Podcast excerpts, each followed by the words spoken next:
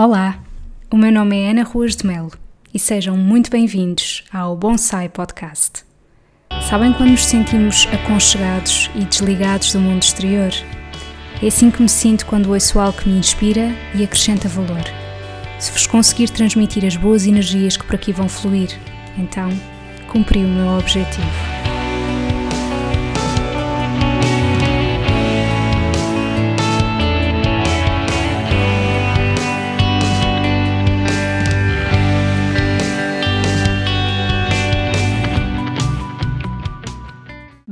Bem-vindos ao episódio 56 do Bonsai Podcast.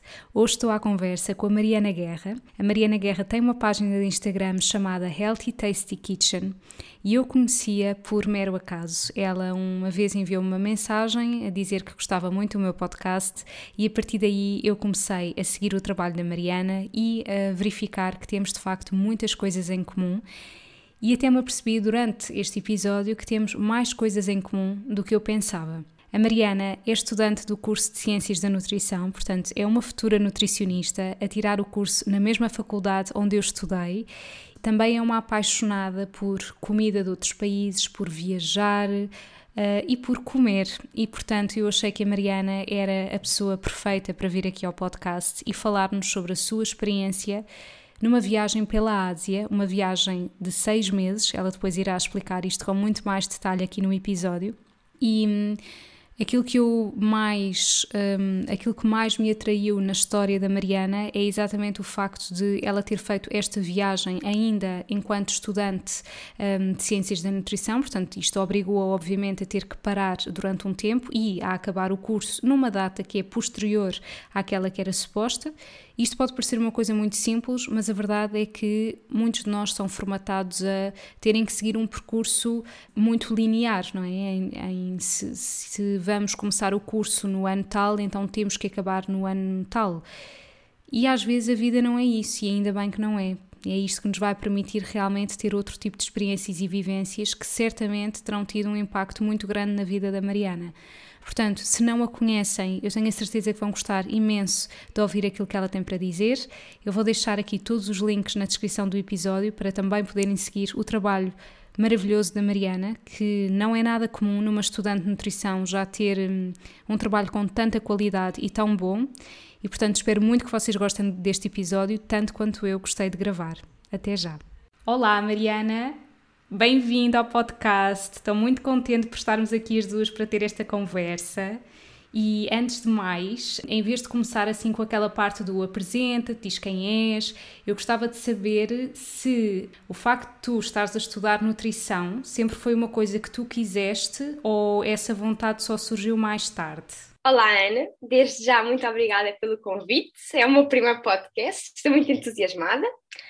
Uh, então, em relação à nutrição, eu, de uma forma geral, sempre tive uma alimentação saudável, mesmo em criança, em adolescente, sem, sem o saber, na verdade.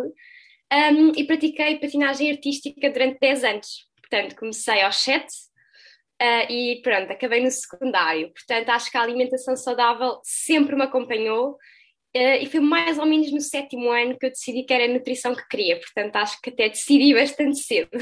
Também acho, exatamente. E uma das, um dos motivos pelos quais eu te quis convidar aqui para o podcast foi porque hum, não é muito comum alguém que ainda esteja a tirar o curso de nutrição já ter uh, uma página de Instagram, já ter conteúdos tão bons como tu tens. Uh, por acaso há uma coisa que eu acho que nós temos em comum, tu estás na Egas Muniz, não estás? Estou. Foi aí que eu tirei o curso. Oh, giro! Exato, eu reparei ontem na biografia do teu Instagram, porque acho que entretanto o nome mudou e agora é Instituto Universitário Egas Muniz, não é? Pronto, e na minha altura era Instituto Superior de Ciências da Saúde Egas Muniz. Exatamente, quando eu entrei também era essa designação e acho que foi há uns dois anos que eles mudaram. Exato, portanto, olha, vês mais um ponto em comum. E portanto, na, na altura em quando eu estava a tirar o curso, pronto, nem sequer havia Instagram, a verdade é essa que as redes sociais têm, têm vindo a evoluir bastante, mas eu imagino naquela altura e um, eu estava longe de ter assim como objetivo ou ter uma página de uma rede social ou começar já a partilhar receitas e tu já começaste a fazer isso, não é? Portanto, o que é que te hum, levou a fazer isso? Então, primeiro eu acho que atualmente, lá está, as redes sociais estão muito mais desenvolvidas do que, do que na altura e, portanto, provavelmente é mais fácil qualquer pessoa hoje em dia começar uma página e a partilhar receitas. Por que é que eu comecei? Eu sempre gostei de cozinhar, principalmente sobremesas. A minha mãe gosta muito de cozinhar sobremesas até tem algum jeito, então sempre gostei de, de ajudar na cozinha.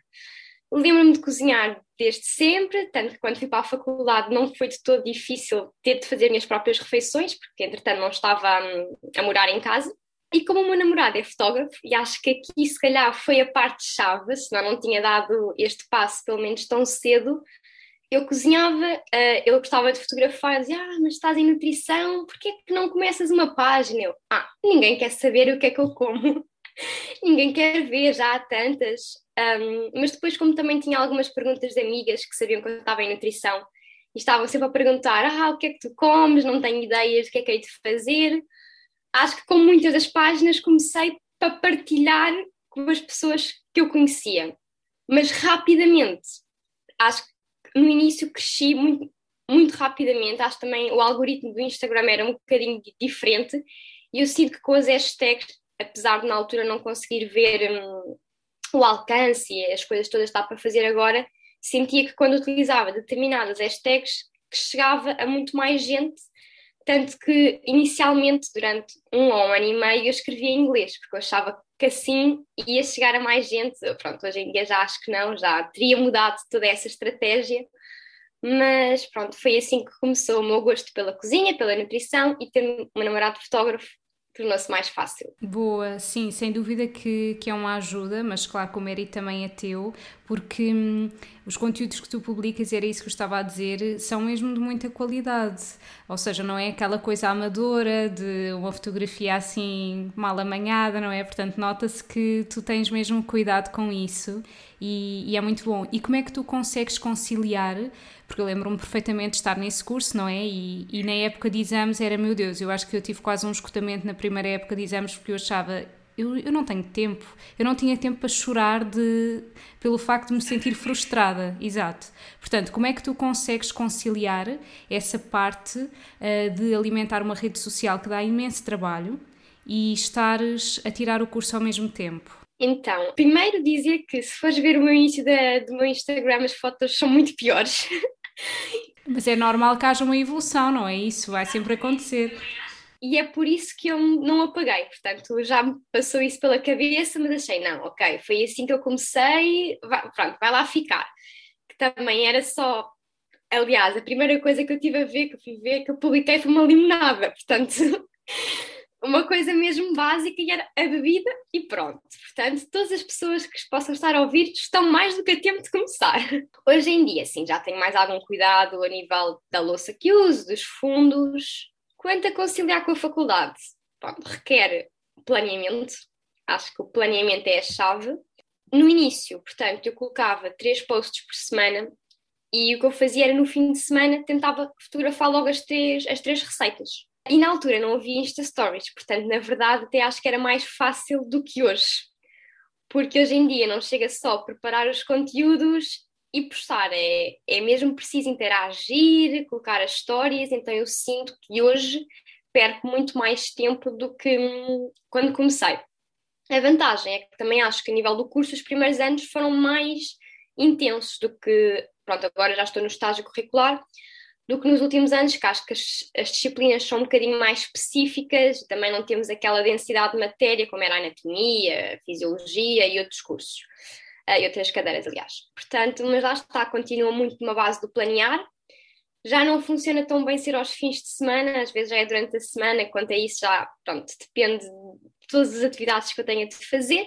Porque para além da página do Healthy Tasty, também tenho outra página com o meu namorado, que é o foodfactory.pt, em que também nos dedicamos à criação de conteúdo, mas para outras marcas, que não seja para mim. Boa, ai, vou pesquisar isso quando acabarmos o de gravar. E eu depois vou deixar aqui tudo no, na descrição do episódio para as pessoas poderem aceder. Boa. E alguma vez uh, te passou pela cabeça desistir pelo sentido de isto dar demasiado trabalho? Talvez. Não, é verdade que principalmente no início Portanto, eu comecei em janeiro de 2018 e o primeiro trabalho que eu tive pago foi a meio de maio de 2019. Pronto, mesmo assim foi um ano e meio depois. Mas era um trabalho que acontecia esporadicamente, eh, era através de uma agência, de vez em quando nos dava alguns trabalhos que não é numa quantidade que de longe compensa todo o investimento que está feito. E o investimento, pronto, são muitos milhares até, porque tudo bem que o equipamento fotográfico não é meu, mas são em lentes, câmara. Uh, atualmente, aliás, o ano passado, quando vim da, regressei da Ásia, uh, comprámos então todo o equipamento de estúdio, portanto, luzes e mais alguma coisa. É realmente muito dinheiro para conseguir recuperar e sinto que só consigo recuperar esse dinheiro com o meu outro projeto, o Food Factory, porque através do LT Tasty não, não seria viável. Claro. Tu há pouco falaste de uma coisa que é importante, que é pensaste assim, ah, já existem tantas páginas deste género, vou ser só mais uma, que eu acho que isso é um pensamento muito recorrente. Eu também, quando comecei com as minhas redes sociais, eu já tinha acabado o curso há algum tempo, portanto, eu acabei o curso em 2013 e só comecei em 2018. Uh, eh, acho que 2018 foi assim um ano marcante, tu também começaste em 2018, exato. Um, mesmo. Portanto, em 2018, porque foi quando eu comecei a trabalhar por conta própria, portanto, já ninguém podia marcar uh, as consultas por mim, não é? Tinha que ser eu que me tinha que expor, e eu tinha imenso medo a pensar: não, eu vou ser só mais uma, e depois é toda a gente a mostrar as panquecas do pequeno almoço e o treino, e eu não tenho paciência para isso, eu não quero ser assim.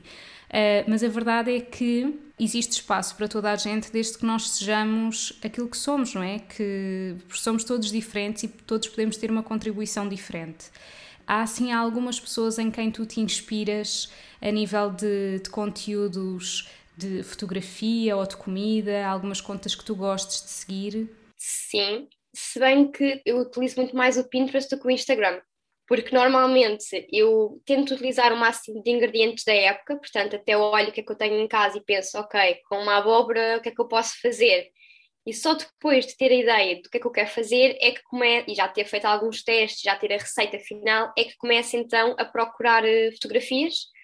Depois existem alguns, alguns alimentos, por exemplo, panquecas que eu já não procuro, já, já fotografei vários, então já sei que é um, um bocadinho mais do mesmo, pronto. Portanto, mas para a fotografia utilizo muito mais o Pinterest para, para me inspirar, mas há várias contas que eu gosto de seguir.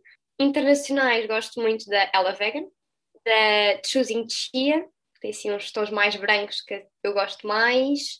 Um, sei lá, uh, depois a nível nacional também gosto muito da Anita Elti. Gosto muito da Laranja Lima Nutrição, que acho que lia muito bem a parte estética também da fotografia com os conteúdos. E depois, já, pronto, já num registro não seja saudável, mas que seja de fotografia de comida, gosto muito dos da Healthy Things. Agora não me estou a recordar, eh, tem, tem um livro fantástico agora recente que é Baunilha e Coco, Cookie baunilha, pronto, eu sabia, que é da Patrícia, pronto, também, também gosto muito. Acho que, por acaso, acho que em Portugal existe muito boa qualidade na, nas fotografias de comida. Também acho, sem dúvida. Boa. E agora uma parte que eu estou desejosa de saber, Mariana, que foi a tua viagem pela Ásia. Portanto, foi durante o curso, não é? Porque tu ainda não terminaste o curso, certo? Mais uma coisa super invulgar, não é? Da pessoa sentir, não, eu agora vou parar, porque há cursos em que é muito comum o Erasmus e no nosso não é assim tão comum, pelo menos na altura em que eu estava era uma coisa mesmo remota, que eu lembro-me que até tinha ponderado isso, mas depois era super difícil e não havia equivalências e eu pensei, bem, não, não, não está na altura. Portanto, como é que surgiu essa ideia? Diz uh, para fazer uma viagem à Ásia. Durante quanto tempo foi? Seis meses. Pronto, mas foi, lá está. Nós inicialmente queríamos fazer, porque eu fui com o namorado, inicialmente nós queríamos fazer, aliás, nós não sabíamos os meses, queríamos ir e ficar muito tempo, mas como o principal rendimento dele são os casamentos, a época do verão era muito, muito importante estarmos cá. Portanto, nós fomos de fevereiro a maio, regressámos e depois fomos de outubro até quase ao início de fevereiro. Portanto, foi seis meses, mas divididos em duas partes. Foi assim a coisa mais louca que eu fiz até hoje, pronto. Um, que foi lá estar, parar o curso, mas não me arrependo. Muito pelo contrário, e recomendo mesmo a toda a gente que faça, porque acho que mudou muita coisa em mim, que depois também, obviamente, teve repercussão no, na continuação do, do meu curso. Uh, eu sempre gostei muito de viajar, uh, o meu namorado também, E ele é um ano mais velho que eu e o curso que ele tirou foi de economia, portanto, três anos. Então, obviamente que acabou mais cedo do que eu. E quando acabou o curso, ele queria muito, muito, muito fazer uma viagem pelo Sudeste Asiático. E chegou ao ponto de dizer: Eu vou, quer tu vás ou não vás. Foi assim um ultimato. E aquilo estava a mexer um bocadinho na, na minha cabeça, porque eu realmente era uma viagem que eu queria muito fazer e tinha alguma, por um lado, alguma inveja dele ir e de eu também não, não, não experienciar todo, todos esses momentos, todas essas coisas. E por outro lado, até que ponto é que pronto, a, a relação continuaria, porque seriam muitos meses. Até que um dia eu pensei, ok, mas porquê é que eu não posso ir? Felizmente tenho condições económicas para ir, fui a pagar a minha viagem, não foram os meus pais, tenho essa possibilidade, a única coisa que me está a aprender é realmente o curso, mas se não acabar no ano que era suposto, acaba um ano depois. E foi assim uma decisão de um dia para a noite, e contei a ele, contei aos meus pais, foi, fiquei surpreendida com a receptividade dos meus pais, que disseram, ok, se é realmente isso que tu queres, pronto, vai, faz. Já as minhas amigas e as pessoas estavam todas à volta, foi o contrário. Ah, não faças isso, Mariana, acaba o curso, não sejas doida.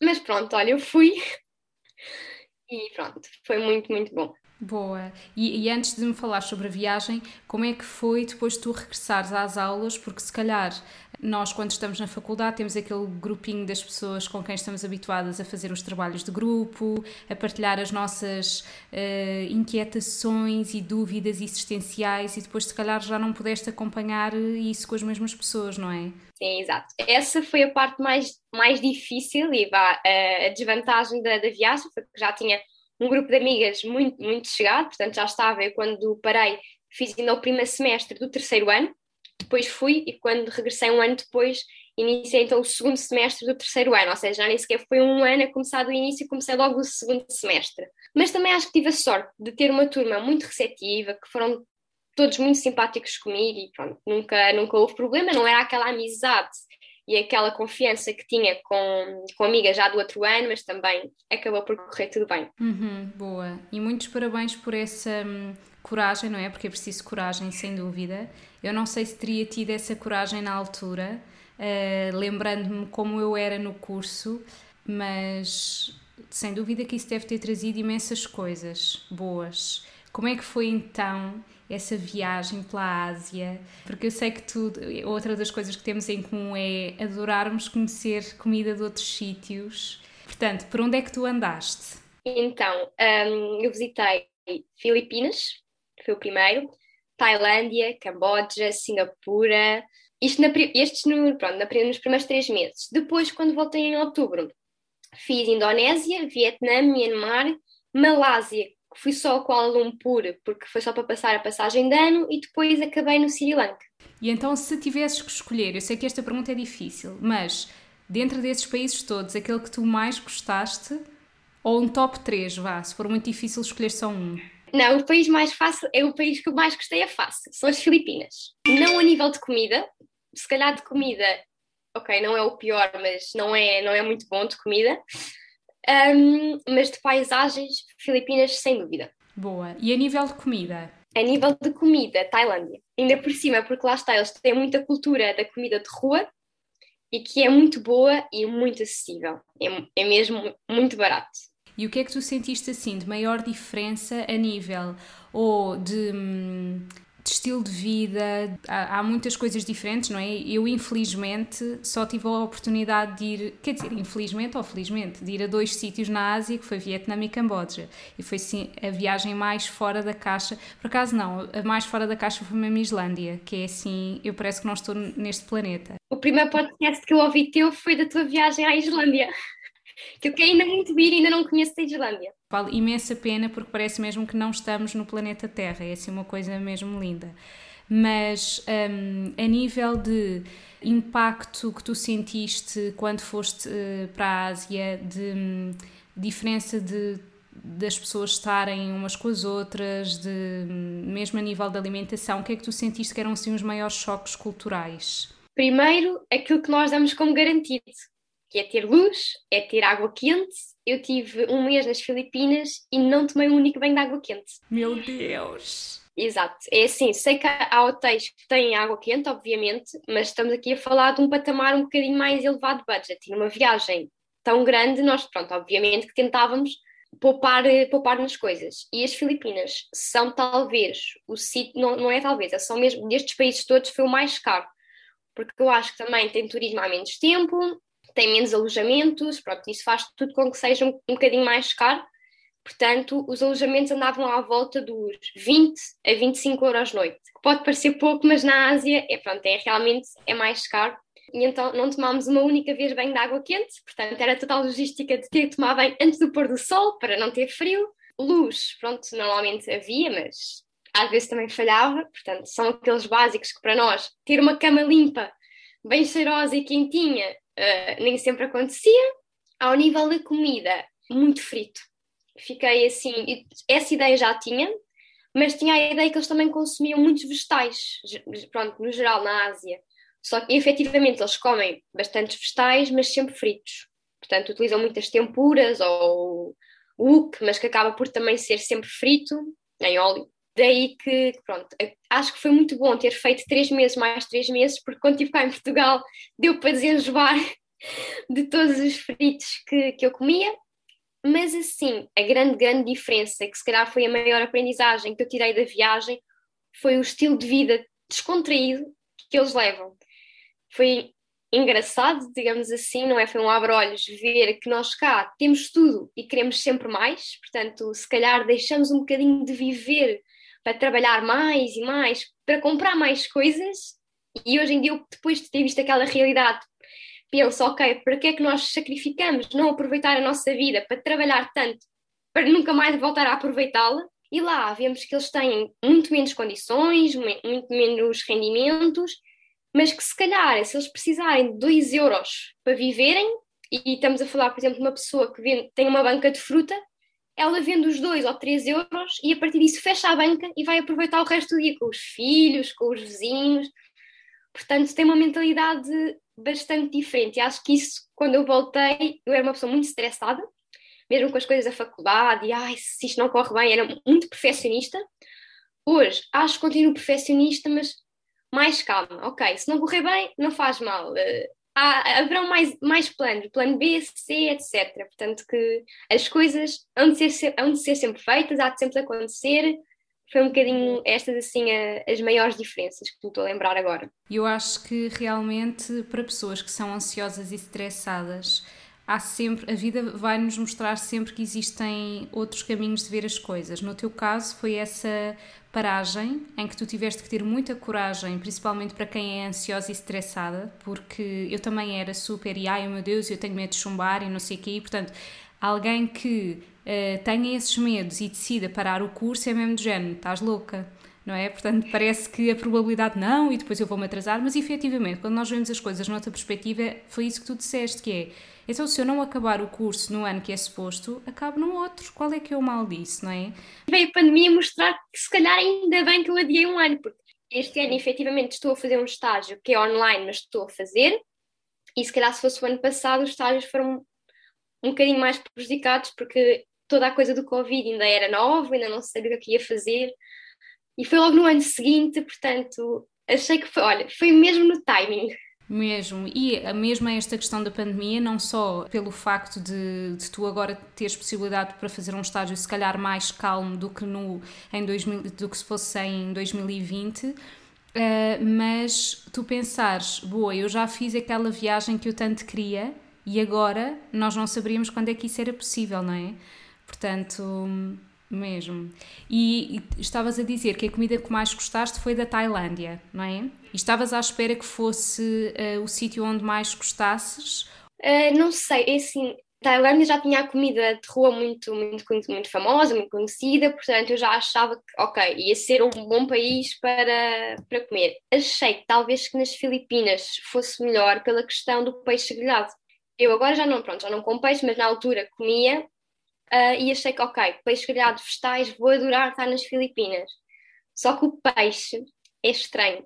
É, o, nosso, o peixe lá é muito mole. Já me disseram que é o facto da água ser mais quente, que faz com que, não, que eles não desenvolvam tantos músculos ou algo assim, pronto, que a textura fique diferente. Então comi peixe algumas vezes, mas não era o nosso peixinho grelhado de Portugal. Portanto, pronto, a Tailândia depois acabou até por superar as expectativas e foi assim a preferida. Certo.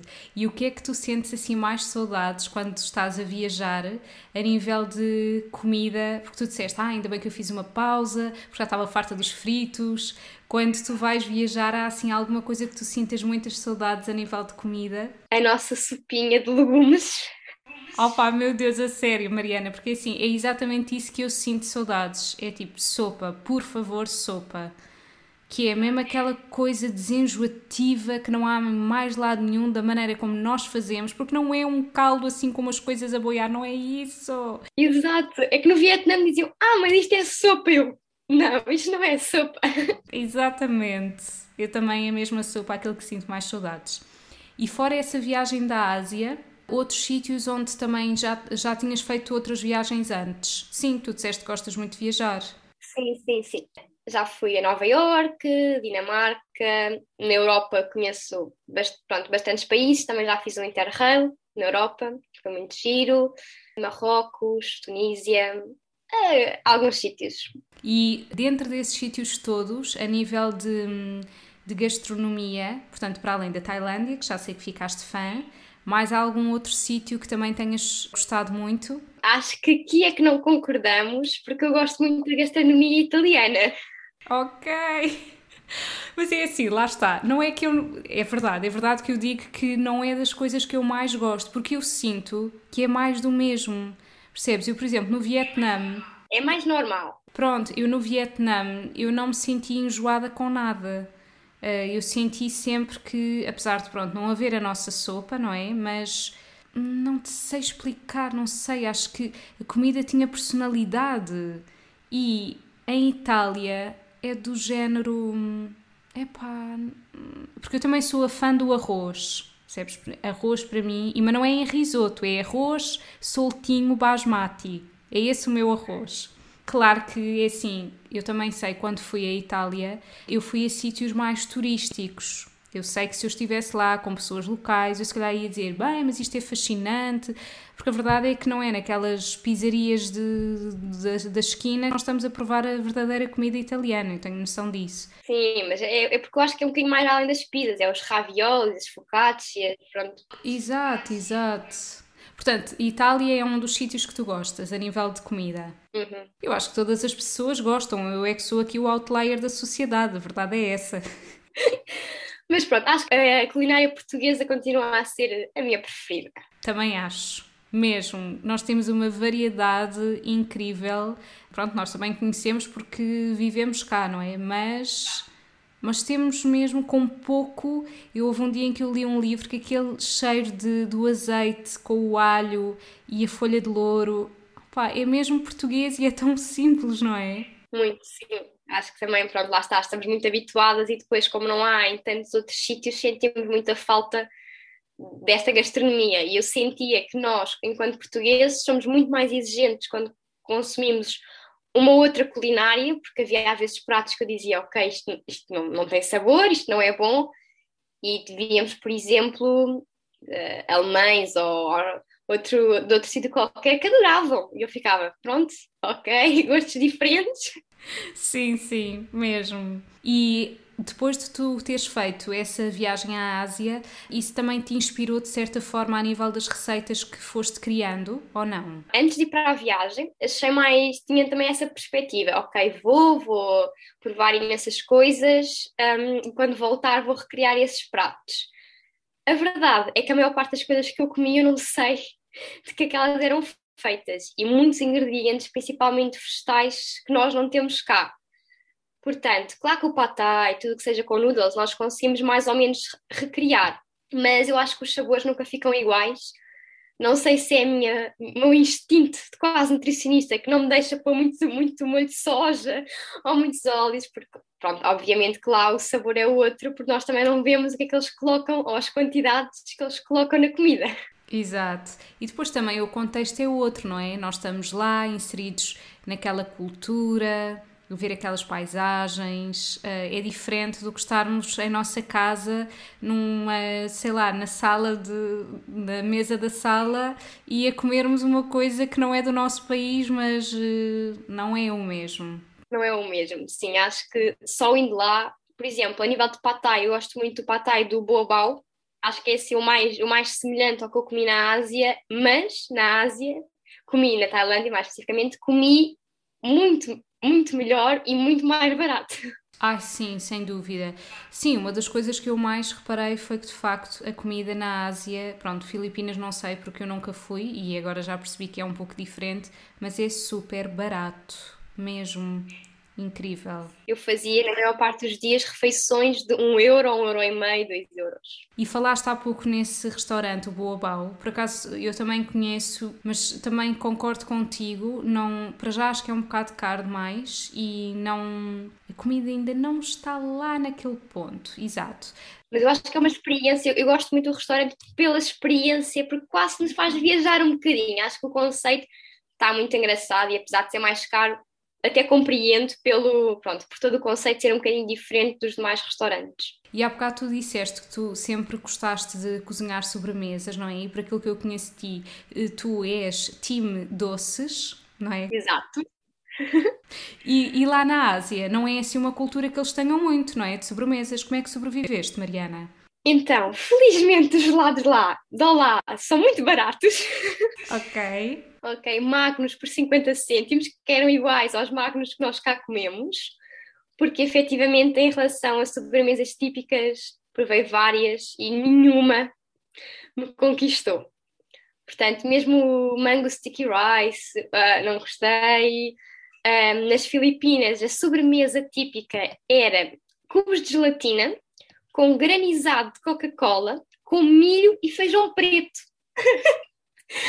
eu, pronto, quis provar aquilo já que sem expectativas, mas bem, já que é típico, eu vou provar. Uh, pois não. E mesmo na Malásia também tem umas sobremesas assim com uns granizados estranhos que eu nem sei de que são, com feijão verde, portanto a, a ideia de sobremesa é um bocadinho diferente da nossa. Sem dúvida, e aliás, eu, eu gosto imenso de comida asiática, mas assim, nas sobremesas, deem lá voltas para onde derem, ninguém nos bate. Portugueses estão na linha da frente. Uh, lá está, e em Itália já digo que é bastante melhor, não é? Claro, um belo tiramisu, por exemplo. Claro, aí já sou fã. Agora, de facto, as sobremesas asiáticas, tadinhos, eles não têm jeito para aquilo. Pelo menos para, para o nosso paladar, aquilo não é uma sobremesa.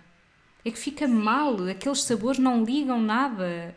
É uma coisa estranha. Mas depois eles comem imensos doces, tipo embalados, tipo como se fossem uma espécie de bulicaus e essas coisas com outras verdes e amarelos, nem sei o que é aquilo que nem me atrevia a provar. E gostam, portanto, eles gostam muito do sabor doce. Aliás, eles consomem imensos refrigerantes mas depois de sobremesas acho que ainda não provaram uma boa sobremesa para se inspirarem. Se calhar se eles provassem as nossas iam achar demasiado enjoativas, porque imagina, um asiático a comer essas coisas e depois damos-lhe um pudim de abate priscos, eu acho que a pessoa morria ali, porque aquilo é super doce. Por acaso tive uma experiência engraçada que foi, eu sempre que viajo gosto de levar snacks, pelo menos para os primeiros dias, para, pronto, não sei se vou encontrar, se não vou, então, para além de barrinhas, levava uns pacotezinhos de coco desidratado e eu nunca tinha provado coco fresco. Então lembro-me nas Filipinas uh, de ter ficado no Airbnb em que eu estava a comer e o senhor olhava que não sabia o que, é era aquilo e eu mostrei-lhe que era coco e ela dizia, não, não, isso não é coco. E tinha um coqueiro lá fora. Então o marido dela apanhou-me um coco, abriu-me um coco, deu-me a provar. Da água de coco eu não fiquei muito fã, por acaso, mas gostei do coco da polpa. Então estava a provar ah, isto é ótimo, nunca tinha provado coco fresco, só tipo desidratado. E ela, ah, nem sei o que é isso. E quando eu lhe dei para provar do meu, a senhora teve que cuspir, ela odiou. É mesmo giro ver como a forma como nós fomos educados, não é? As coisas que nós consumimos desde sempre e depois provamos alguma coisa diferente e ai meu Deus, isto é super estranho. Ela dizia que adorava coco e comia um coco por dia, beber a água e a polpa, mas quando provou desidratado, realmente ela disse que aquilo nem era coco. Estava-me agora a lembrar de outro restaurante, não sei se conheces, também de comida asiática, que é o Soy. conheço de, pronto, de ouvir falar, mas nunca fui. Ok, eu, eu gosto mais desse do que do Boabau. Bem, esperemos que não estejamos aqui a dizer restaurantes que infelizmente já não existam, não é? Porque, pronto, eu, eu fui lá uh, já há bastante tempo. E falando em restaurantes, quais são assim os teus favoritos? Portanto, já sei que o Boabau tu gostas. Gosto. Um, é assim, eu não costumo ir a muitos restaurantes porque eu sou muito poupada, porque para viajar tenho que poupar, pronto, noutras coisas. Uh, mas assim, restaurantes que eu gosto. Normalmente, quando vou comer fora, tendo que seja então um restaurante mais saudável, que queira experimentar. Gosto bastante do Café Janis, que fica hum, ali na Baixa, em Lisboa. Já ouvi falar, mas nunca fui. Gosto bastante. Uh, gosto de Green Affair, Acho que também para quem não é vegetariano, mas queira começar a experimentar algumas coisas, têm pratos muito bons. Agora, assim, de repente, não me estou a lembrar de mais, mas sei que temos ótimos restaurantes em, em Portugal. E a nível das, das receitas que tu crias e que fotografas, tens assim algumas favoritas que costumas fazer mais vezes? Por acaso, é muito raro eu repetir uma receita. Mesmo quando eu estou a seguir uma receita de alguém para fazer, a receita tem sempre que dar ali alguma volta. É muito difícil para mim cumprir uma receita à risca, por isso é que acho que, apesar de gostar de cozinhar doces, aquela pastelaria que seja mais exigente não é para mim, porque se diz 80 gramas de uma coisa, pronto, para mim ser 80, 90, é, dá quase ao mesmo, é assim um bocadinho mais a olho, gosto de cozinhar mais a olho. Vês, olha, Mariana, mais uma coisa em comum, porque eu não gosto nada de seguir receitas, eu tenho imensos livros de receitas, mas eu acho que nunca segui uma do princípio ao fim, a não ser lá está um doce, porque nós sabemos que depois pode, a nível de textura, não ficar igual, mas dizem-me do género, uma colher de chá de pimentão doce, eu qual uma colher de chá é molho, eu gosto é disto, eu não quero saber se é uma colher de chá ou não, não estou ali para contabilizar. E depois é o provar e não, isto ainda não está bom, não, dar-lhe o meu toque pessoal, eu também acho que isso é importante nas pessoas, porque muitas vezes as pessoas não provam, não é? E depois dizem, ah, eu não gostei. Bem, há que provar, porque hum, nós podemos, sei lá, numa receita diz que tem abóbora e aquela abóbora pode ser menos doce do que noutra receita e temos que adaptar os temperos, por isso é sempre importante nós irmos experimentando. Ok, mas desculpa, interrompi. Estavas a dizer que não costumas hum, repetir receitas. É, não é uma coisa muito comum. Às vezes penso na que fiz e às vezes nem abro o meu Instagram, que é o mais fácil para, para rever a receita. Ok, lembro mais ou menos dos ingredientes, mais ou menos as quantidades e é tudo assim feito um bocadinho ou mais ou menos mas as que repito mais, se calhar, são mais as salgadas, portanto, os hambúrgueres de, de leguminosas que tenho, gosto muito do de quinoa, de grão, lasanhas vegetarianas, repito com mais frequência os pratos principais hum. do que as sobremesas, porque, como glosa que sou, hum. gosto de ir experimentando diferentes, então aí acabo por não, hum. não repetir tantas vezes, mas tenho um bolo que é muito fácil, que é, leva só quatro ingredientes, que é com courgette e chocolate, pronto, que é mais rápido e mais fácil de fazer, também gosto muito de mousse de chocolate com batata uhum. doce, que dá assim uma cremosidade diferente, então também faço mais vezes. Ok, boa Mariana. E então, agora para finalizarmos, três perguntinhas. Uma, qual é que era o teu prato favorito de infância? Sempre fui muito má nos meus favoritos porque eu gosto de comer tudo, eu sou muito boa boca, quer dizer, agora pronto, deixei de comer carne e também estou a não comer peixe, mas se tiver que comer, eu gosto de tudo. Assim, os meus favoritos, eu gostava muito de hum, bacalhau alagareiro. E mais algum, tendo em conta que é difícil para ti definir só um, se te lembrares de mais? Tudo que seja pratos de forno, gosto muito, acho que está sempre ali aquele, aquele conforto. Uma lasanha, assim. Também gosto muito dos estofados, portanto, uma boa boca. Boa, boa. E esta pergunta também é muito difícil, mas imaginando que só tinhas mais uma possibilidade de viajar, era a última da vida, para onde é que tu escolhias ir? Isso era a pior coisa que me podiam fazer. uh, pronto, porque eu quero viajar muito, uh, mas assim, um país que eu estou com muita, muita, muita vontade de ir e quero ir assim mal que acabo o curso é a Austrália. E última pergunta, Mariana: algum livro ou filme que tenhas visto e que tenha marcado a tua vida? Hum, marcado, marcado, não, mas gosto muito do filme The Notebook. Acho que tem assim uma mensagem bonita. Ok, boa Mariana.